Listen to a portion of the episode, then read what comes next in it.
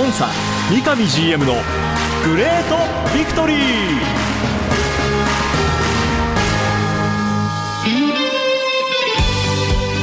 北海道とともに世界へスポーツによる地域活性を目指す北海道コンサドーレ札幌。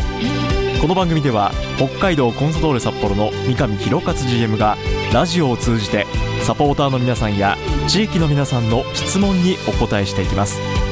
今サポーターに伝えたいこと話したいこと呼びかけたいこと。三上 GM が本音で語り尽くすコンサ三上 GM のグレートビクトリー。今回はどんなお話が聞けるんでしょうか。幸せを作るお菓子石屋製菓の提供でお送りします。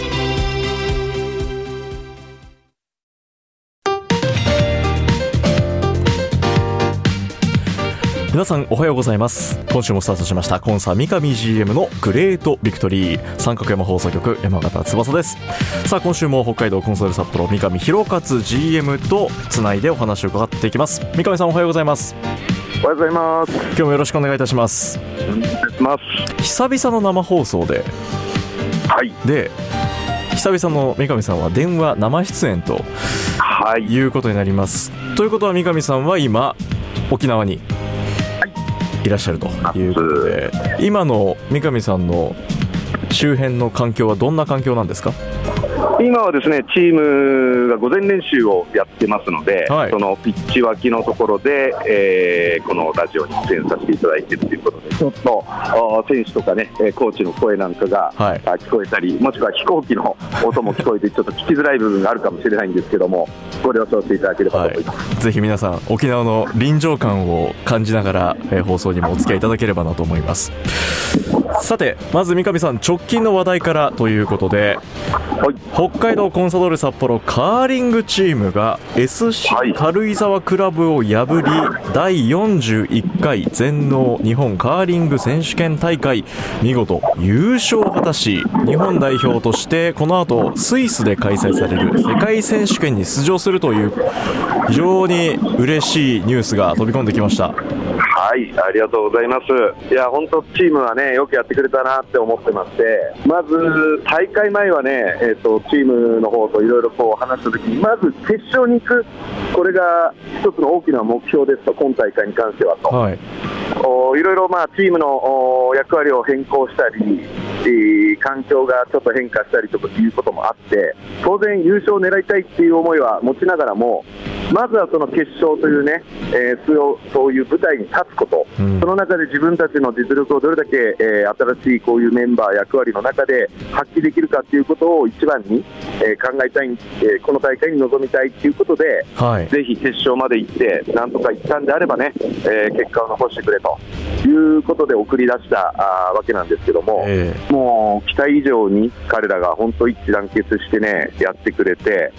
僕自身も映像でこう見てましたけども、うん。非常にいい試合だったなって思ってます。はい。あのまさにこのコンサドーレが掲げるスローガン「北海道とともに世界へ」を一つこのカーリングチームがこれから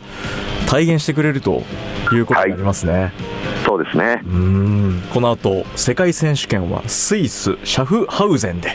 開催されますので、こちらに日本代表クラブチームとして北海道コンサドーレ札幌という名前のもとでこのカーリングチームの引き続きの世界での活躍を期待して皆さんもぜひ応援いただければと思います。はい、お願いいたします。さあ続いてビクトリーメッセージをご紹介します。はい、まずはビクトリーネームタモ3メタルさんから三上さんダゾン視聴者数と1位から9位。これは J リーグ理念強化分配金の年間ファン指標順位のことですがこちらの昨年の順位は公表されないんでしょうか？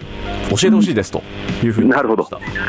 メッセージありがとうございます。まずね、今この状況、実は僕らもね、えっ、と、先日、えっ、と、結果というものをええ。リーグの方から聞かさせていただきましたと。はい。この結果をね、えー公表等々をさせてもらっていいかと、クラブとしてということで、実は J リーグの方に問い合わせもさせてもらったんですけども、え残念ながら今日時点では、はい。まあ、J リーグの方でこの公表に関する方針が決定できていないということで、うんうん。我々クラブに対して回答がないという状況なんですね。はい。まあ、そういう状状況ですけど、僕からお伝えしたいなと思うのは、えあのー僕らが掲げてた目標ってあったと思うんです。はい番組でも紹介しましたねその目標にね、入ることできました。おお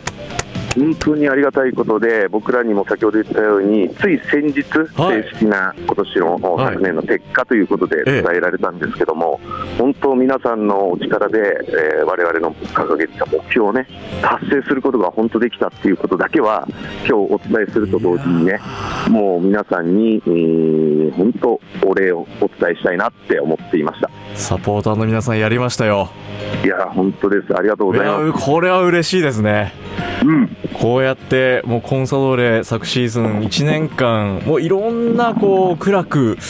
をこう共に戦っていく中で少しでもでもそれがコンサドーレのためにっていう思いで皆さんもね、こう協力していただいたと思いますし何よりもそうこう応援する気持ちが今回この結果につながっていったと。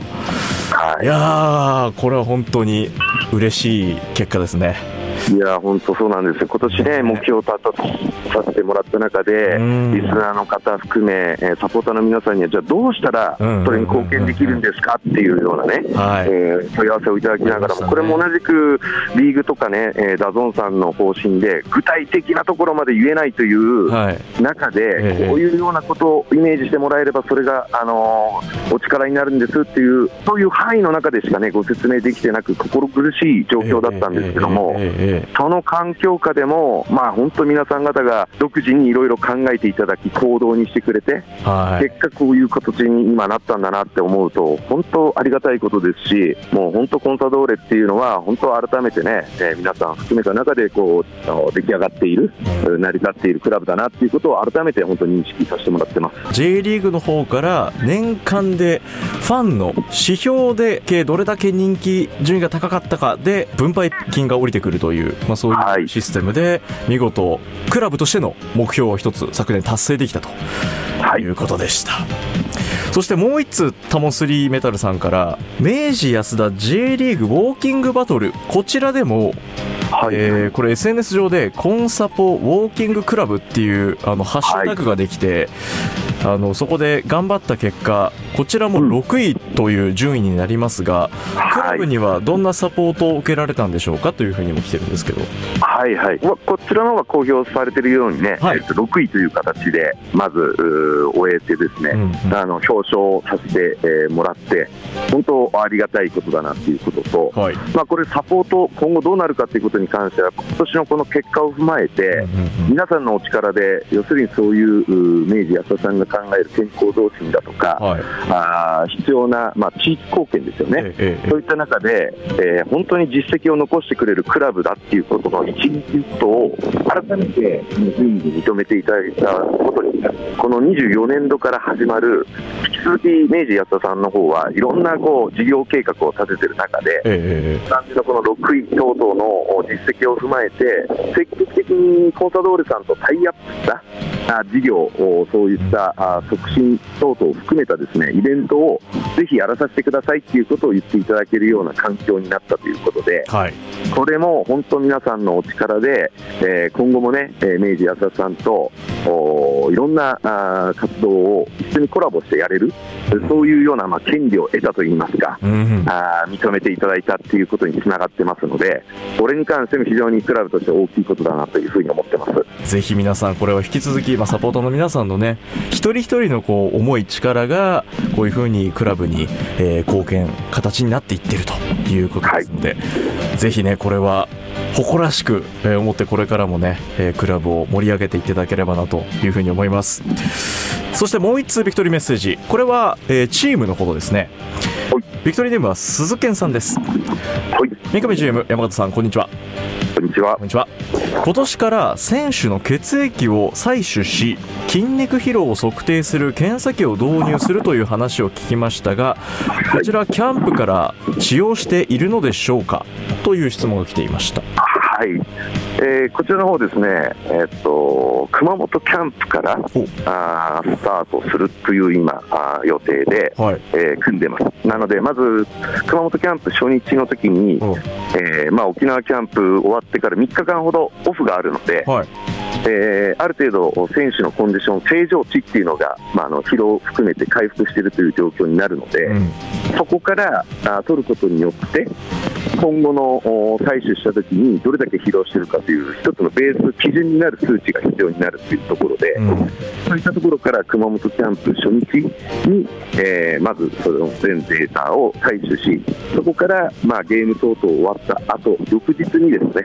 えー改めてまたあ選手から採取する、その数値を見て、えー疲労回復があ48時間後どうなってるか、うん。72時間後どうなってるか、あ選手はできるという判断の中でも、おデータ上、お疲労がかなり残ってるから、あこの2日間、もう少しちょっと軽めのトレーニングしようというような、はい。一つの根拠にしていくことによってね、えー、怪我人等々があ確実に減らすことができるんじゃないかなっていうふうにこう思って導入を決めさせていただいてます。この後沖縄の後に行われる熊本キャンプからはい、実際にチームに導入してと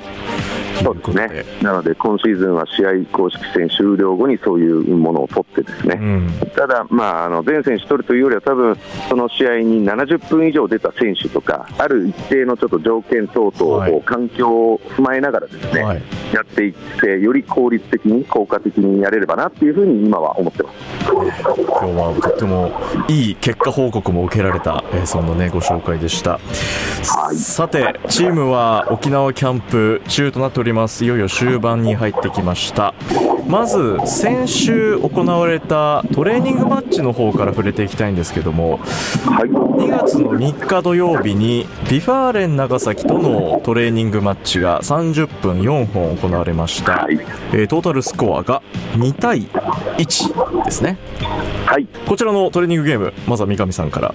現場の現地の感想をいただければなと思うんですが。そうですね、まずやりたいっていうことを、その時やろうと思ったことっていうのは、実は、えービルドアップというところを一つ課題にして、臨んでたので、はい、そういったところで言うと、かなり求めることはできたなというふうに思っています。うん。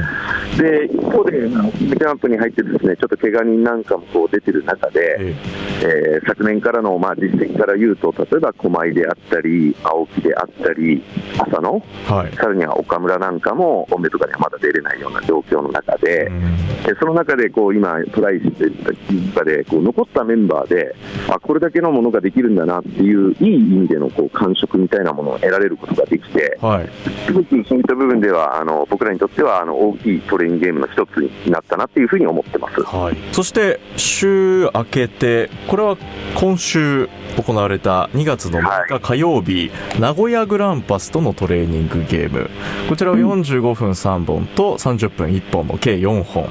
はい。はい、でトータルスコアが6対1で、はい。まあ、名古屋の今回勝利ということになりましたはい、そうですね、こちらの方は逆にですね、えービルドアップを全、えー試合で、えートライしたので、うん。えー今度はどれだけ、えーアタッキングサードに入っていけるかっていうことをトライしようという一つテーマを持って、えー実施したトレーニングゲームでした。はい。で中で、できたこととできなかったことが逆にはっきりしたなっていう部分で、はい。えっと、サイド的にはですね、まあ、右サイドの方はかなり機能して、えーできていたと。はい。で左サイドの方はもう少しいい改善の余地あるなっていうようなことをちょっと見ていて、まあ、感じた、あうん。そんなゲームうだったんですけども、まあ、このゲームに関しても先ほどの長崎戦と同様に、えー岡村は復帰してきたんですけども、はい。えー引き続き、まあ、残念ながらまだ狛江だとか、えー青木、は浅野、この辺が不在で、かつ、えー武蔵の方もね、ちょっとコンディションの方で無理させないという理由で、えーそのゲーム、実は外したメンバーの中でやったアタッキングサー侵入していくっていうことがかなりできていて、いはい。実際、得点なんかもそういった右サイドからの崩しからの得点ということで、うん。結果も出たというところで、あえてね、固有名詞、選手名を出すとすると、近藤とか、はい。または武蔵が今言ったようにコンディション不足だったので、えー大森慎吾が、まあ、はい。その時こうメンバーに入っていったんですけども、えこの2人は本当良かったですね。なので、チームとしてもおすごくいいものを得た中で、そして課題を得た中でやれて、かつ、ここのメンバーに、うーん武蔵だとか、うん青木といったもの、またあとはチェックが、まあ、代表でまだチームに合流してないので、はい、えー、こういう選手が合流してくると、本当、昨年以上にね、うんうん、えー、ワクワクできるようなこうゲームコンビネーション、そういったものが見ら見られそうな雰囲気を感じれた、うん、あゲームでした、はい。まあ、現時点でまだ主力メンバー何人か戻ってきていない選手がいる中でで、はい、その中で逆にそこをチャンスでしっかり結果を残して今、状態を上げてきている近藤選手、大森選手なんかは非常に我々にとっても楽しみな選手になっているので、はい、この後トレーニングマッチあと1本ですね。はい、そうです。はい、今週末、これが沖縄のキャンプ最終日になりますが、2月の10日土曜日にサガン鳥栖とのトレーニングマッチを行って、まずは一時キャンプ、沖縄でのキャンプを終了と。いうことになります。あの最後のこのトレーニングマッチトータル6本目ですね。ここには三上さんはどんな結果を望んでいきたいですか？まずはあのー、ゲームとしてね、えー、先ほどまでトライしてきたビルドアップのところ、そして、えー、アタッキングサードに入っていくっていうことを、どれだけ、えー、両方合わせてどれだけできるかということと、もう一つは、まあ、沖縄キャンプ最後のゲームになりますから、はい、選手のゲーム体力ですね、うん、今まで大体選手の方としては、まあ、60分ぐらいを平均にこなしてきてるっていうところから、やはりこの時点で、えー、90分、うん、ある程度、この戦いができるようなゲーム体力を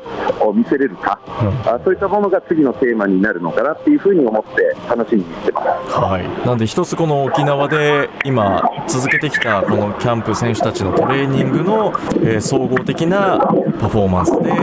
臨む2月の10日の土曜日のサガン鳥栖戦。そしてそこのトレーニングマッチを経て一旦沖縄キャンプ。終了ということになります。この後沖縄キャンプ締めた後っていうのは選手の皆さんは？そうですね。あのまず3日間オフに入ってリフレッシュしてもらおうというふうにチームとしては期間としては考えてますので、はい、その3日間に関しては大きく言うと札幌に帰る組と、うんうん、えー、次の熊本の方に向かって、はい、えー、九州熊本中心に九州でちょっとゆっくりする選手。で若干ながら、まあ、それぞれの家族東京、大阪等々に、えー、帰っていく選手がいるっていうような大体大枠3パターンぐらいの中で、はい、えー、選手には休日を送ってもらってリフレッシュしてもらえればなというふうに思ってます。そしてまた気持ち新たに週が明けて2月の14日水曜日からは熊本で二次キャンプをスタートさせると。そこには、まあ、代表で外れてたチェックも、合流予定ですし、はい。えー、怪我人で、まあ、今外れている先ほど言った、まあ、青木狛江、うん。えー、とうとう浅野なんかも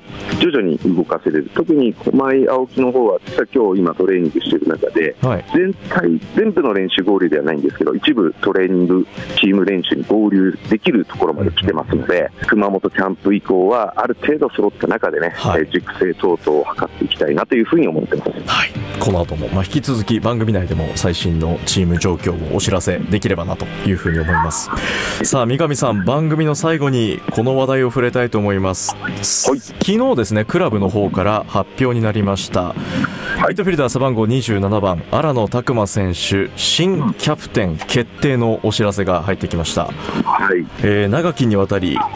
キャプテンを務めてきた宮沢弘樹選手からたすきをつないで今回荒野選手が今シーズンから新キャプテンと。はい、これも三上さんも荒野選手は長く見てきている選手の一人だと思うんですけども、うん、三上さんから見てこの荒野新キャプテンどんな存在になってほしいとかそういう思いも含めてぜひ今回の経緯伺いたいなと思うんですけど。そうですね。まずやはりその荒野には荒野らしいそのキャプテンっていうものがあると思うんですね。宮沢とは違った、はい、で彼自身非常にその明るくね、えー、すると同時に世代関係なくうちの選手を巻き込んでいけるそういう能力を持ってると思ってますからより一層ねチームに一体感を持たせれるるような、うん、あそしてプレーで、えー、それを表してくれるような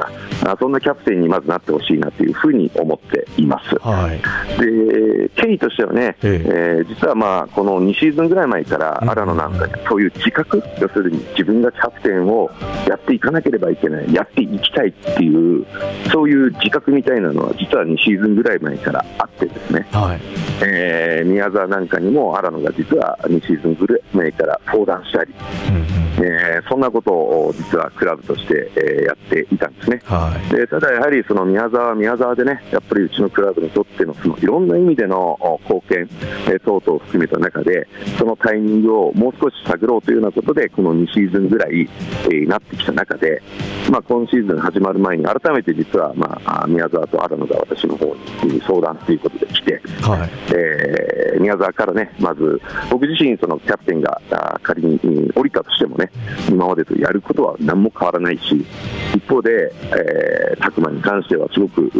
そういう責任というものを感じているんで、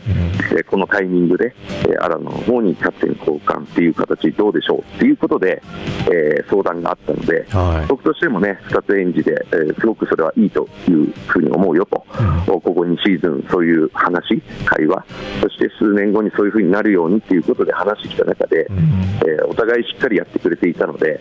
クラブとしてもそれを支援すると、ただ、チームの方はね、うんやっぱりキャプテンってすごく重要な役割なので、えー、監督にもね、改めて、えー、話をし、了承をしっかりもらった中でね、えー、そういうふうになるようにしようということで、実はシーズン前に、えー、話してまして、はい、その後、まあ、僕の方がちょっと沖縄チーム、一足遅くなったわけなんですけども、えー、僕が沖縄入りしたところで、監督にもクラブの考え、そして2人の考え等々をお話しさせてもらった中でね、了承をしていただいたと。そういった中で、まあ、せっかくだからということで、えー、彼、背番号ずっと27番なんですね、はい、2月7日の発表にしてみようかというようなことも踏まえて、はい、えー、やらさせてもらって、実はチームの選手の方にはですね、2月の6日、ええ、に全選手にこう通達、はい、させてもらって、アラの方方からはね、はい、やっぱり北海道のために、そしてタイトルを取ろうということ、うん、そしてすごくかっこよくね、えー、俺についてきてくれと、所信表明が全選手にあって、はい、えー、それを受けた他の全選手がね、えー、ついていくと。はい頑張っていくというようなことでね、えー、すごく盛り上がった中で、チームには伝達させてもらった上で、昨日発表させていただいたという状況でした。13代目のコンサドーレキャプテン。ああ、そうなりますか、そうです。そこまではすみません、僕、ちょっとあれだったんですけど、そしてコンサドーレのアカデミーの出身選手では、今回、初のキャプテンと、うん、いうことになりますね。そうですね。宮沢がね北海道出身という中でこうやっていった中で、僕らのクラブの生い立ち、今後のありたい姿を考えても、できる限りね、やっぱりより北海道に、縁があって、クラブに縁があって、本当にスポーツサッカーを通してね北海道を元気に豊かにしたいって思ってるそういう選手にね、えー、ぜひ今後もキャプテン、えー、等々なってもらいたいと思ってますし、はい、ありがたいことに、まあ、荒野がねここから数年必ず頑張ると思ってますし、えー、えー、その他にはね、えー、菅であったり、うん、東野であったり、うん、少しずつそういう選手もね、えー、昔の荒野のように少しずつそういう自覚がどどんどんどんどん芽生えてくるようになれば本当にいいいい歴史をねクラブとして、えー、今後もつなげていけるんじゃないかなっていうふうに思ってます。ぜひ新野新キャプテンには北海道のためにそしてコンサドーレのために何よりも勝利のためにこれからも走り続けていってほしいなというふうに力強い思いを込めてこれからサポーターもね荒野選手含めてチームを後押しできればなというふうに思います、はい、番組はコンサドーレ YouTube チャンネルコンサドーレ TV 各種三角山放送局のポッドキャストサービスでも配信中です。それでは今週はこの辺で。北海道コンサドーレ札幌の三上弘勝と。進行は三角山放送局山形翼でお送りしました。今週もありがとうございました。ありがとうございました白い恋人は誕生から46年以上北海道で愛されています。小麦粉砂糖生クリームはすべて北海道産。これからもあなたのそばに。白い恋人。番組では三上 GM 宛ての質問メッセージを募集しています。メールアドレスはリクエストアットマーク三角山 .co.jp X、Q、Twitter はハッシュタグコンサ GV までどうぞ。コンサ三上 GM のグレートビクトリー。次回もどうぞお楽しみに。幸せを作るお菓子石屋製菓の提供でお送りしました。